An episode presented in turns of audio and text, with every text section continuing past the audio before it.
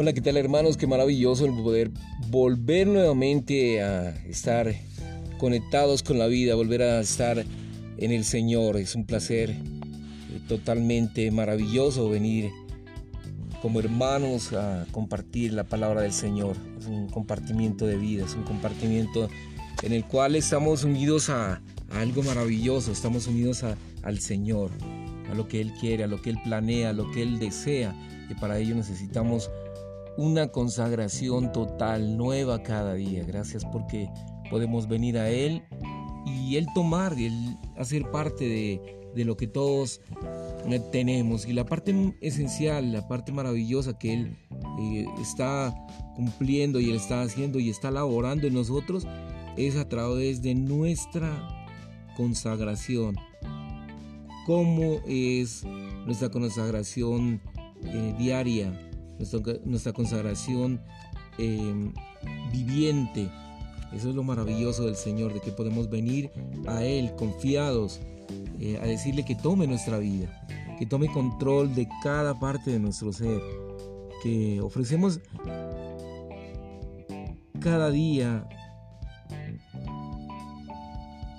la manera de poder cosechar, de poder venir a Él, de que pueda ser ministrado, de que podamos tener una, un espíritu, una mente apropiada hacia el Señor, que la pueda utilizar el Señor, que pueda refrescarnos cada día, que pueda el Señor tomar todo nuestro ser. Y Él puede tomarlo a través de, de nuestra consagración, a través de lo que podemos venir a Él, cómo podemos venir al Señor. Estas son las maneras de cómo podemos tener todos los sentimientos del Señor, todo lo que el Señor está sintiendo, todo lo que el Señor está planeando y está reservando para todo, para su venida, sobre todo para traer de regreso a nuestro Señor. El apóstol Pablo les dice, porque si estamos locos es para Dios y si somos cuerdos es para vosotros.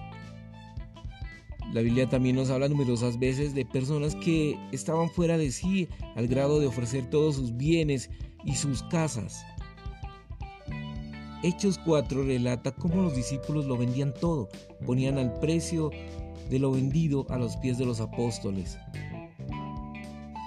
Muchos concuerdan con que debemos tener celo, pero que debemos ser cuidadosos y equilibrados y no irnos a los extremos. Sin embargo, durante estos dos mil años, todos los que verdaderamente se han consagrado al Señor lo arriesgaron todo. Cuanto más uno ama al Señor, más se entrega. Un hermano me preguntó, ¿cómo puede usted amar al Señor tanto y yo no puedo? Le dije, si usted le da al Señor su dinero, le amará. El Señor dijo que donde se encuentre nuestro tesoro, allí estará nuestro corazón. Si quiere que su corazón vaya en pos del Señor, su dinero tiene que seguirlo primero. Cuando su dinero entre en la caja de ofrendas y usted diga amén, su corazón irá tras él. En Shanghái, dos hermanas enfermeras ganaban menos de 100 dólares al mes cada una, lo cual depositaban en el banco. Después de escuchar la palabra del Señor, fueron conmovidas y ofrecieron todo lo que tenían ahorrado.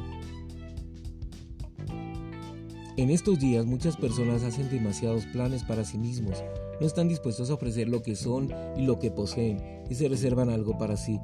Como resultado, el Evangelio ha perdido su impacto. En todos los avivamientos históricos encontramos hombres que amaron tanto al Señor que lo arriesgaron todo para entregarse a Él. No le exhorto que le entregue todo al Señor, pero sí es menester que usted sea una persona completamente consagrada a Él. Una hermana anciana una vez se le acercó a George Muller y le dijo, pronto voy a cumplir 70 años. Para ese entonces tendré bastante dinero ahorrado para comprarme un abrigo, lo cual ha sido mi deseo por muchos años. He ahorrado desde que tenía 42 años, esperando el día en que me pudiera comprarlo. Después de 28 años, por fin puedo, puedo comprarlo. No obstante, el Señor me dijo que debo ofrendar este dinero. Cuando el señor Muller oyó esto, sintió que esto le costaría demasiado a la hermana y se preguntó si más tarde la hermana se arrepentiría de haberlo hecho. Por eso no se, no se atrevió a aceptar el dinero, pero la hermana estaba muy resuelta e insistió en ofrendarlo. Más tarde el señor Müller dio testimonio de que antes creía que a los pobres les era difícil amar al Señor, pero el Señor murió por todos, y cuando esa hermana fue conmovida por él, incluso lo ahorrado por 28 años no significó nada para ella. Hoy queremos que todos los jóvenes ofrezcan su tiempo y todo su ser al Señor. Es posible que algunos tengan que dedicarse a ganar dinero para el Señor y ofrendárselo. Otros quizás tengan que ofrecerse al Señor para servir el tiempo completo. Necesitamos ambas cosas. ¿Acaso no es necesario que se predique el Evangelio en muchos lugares? ¿Acaso no está la iglesia en la senda correcta? Si no fuera necesario predicar el Evangelio y si la iglesia estuviera en la senda equivocada, podríamos guardar nuestro dinero y usarlo para nuestros gastos personales. Pero si es necesario predicar el Evangelio y si la iglesia está en la senda correcta, entonces tenemos que dedicarnos completamente al Señor. Es imprescindible que volvamos a calibrar el enfoque de nuestras vidas. Anteriormente ganábamos dinero para nosotros mismos.